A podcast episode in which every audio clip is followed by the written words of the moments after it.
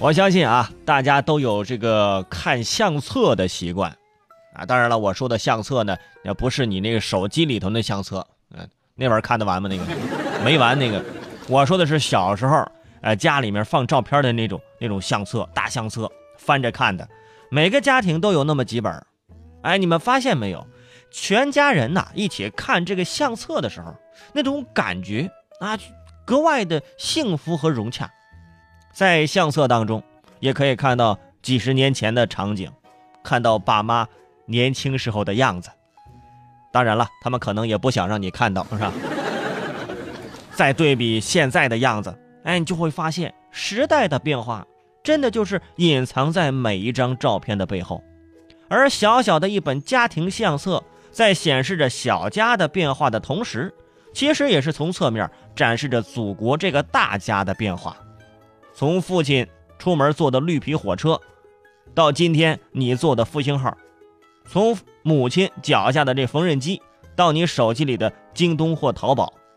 我们总说啊，我们和父母之间有代沟，但是有时候啊，这种代沟是一种甜蜜的时代进步的附属品。就像照片从黑白到彩色，大家的生活呢也开始越发的丰富多彩了。我们小时候经常听啊，老一辈人给我们讲故事。各种的故事，比如说有一种故事叫粮票的故事，说这个粮食不够吃啊，只能限量啊，大家共度难关，饿肚子，是不是？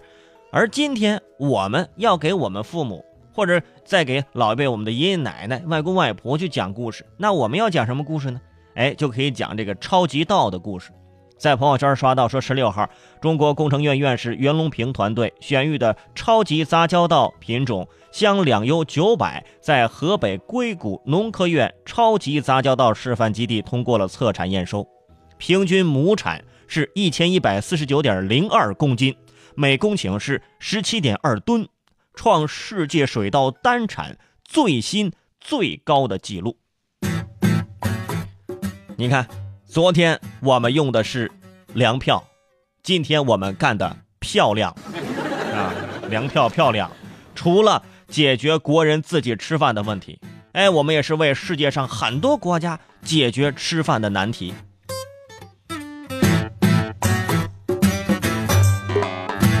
当然了，这是吃上的一些故事。我们小时候也还听过很多其他的故事，比如说这个留学的故事啊。你看谁家那小谁？啊，人努力学习，人出国留学了，嗯，在国外找了一份好工作，啊，每次给自己爸妈汇回来的都是美元。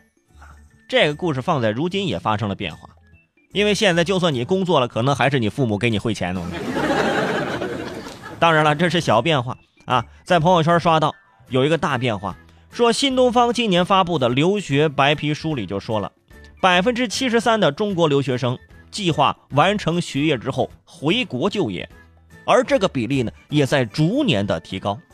另一个海外人才平台也发布了报告说，二零一七年就是归国的海外人才预计超过六十万，也就是说，今年回来的留学生，啊，可能比咱今年送出去的那还要多。十年前，每送出去七人，仅有一人回国；现在每送出去七个，能回来八个，怎么还多一个呢？我带个女朋友行不行？是不是？哎，回来了。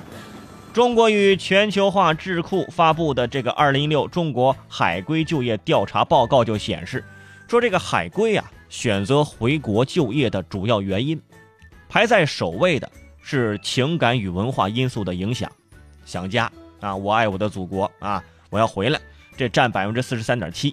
随后分别是国内整体经济前景好，政治稳定啊，这呃占很大。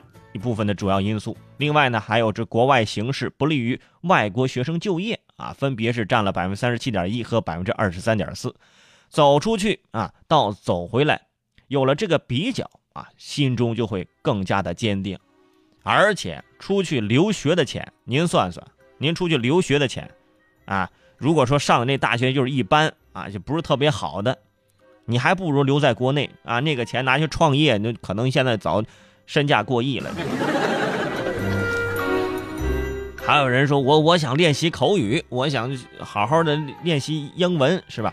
这个你身边有没有发现？你身边的老外越来越多了，而身边老外的这个汉语说的是越来越溜了，对不对？你从他们这学嘛，互相学习嘛，对这也是在时刻提醒着我们啊，现在的中国跟你小时候在某些故事当中了解到的不一样了。中国古代啊，咱有这个四大发明。现代，嗯，咱也有了四大这个发明，新发明啊，高铁、支付宝啊等等，还共享单车等等等等，对不对？我觉得呀，我们未来呀，还会有更新的四大发明，咱不断的就这么发明下去，哎，那就需要呃靠这个九零后、还有零零后、一零后再去做进一步的努力了，啊，为什么我没有说是八零后呢？就我们八零后啊，马上就四十了。八零后最首要的任务是什么呢？就是培养好零零后和这个一零后，是吧？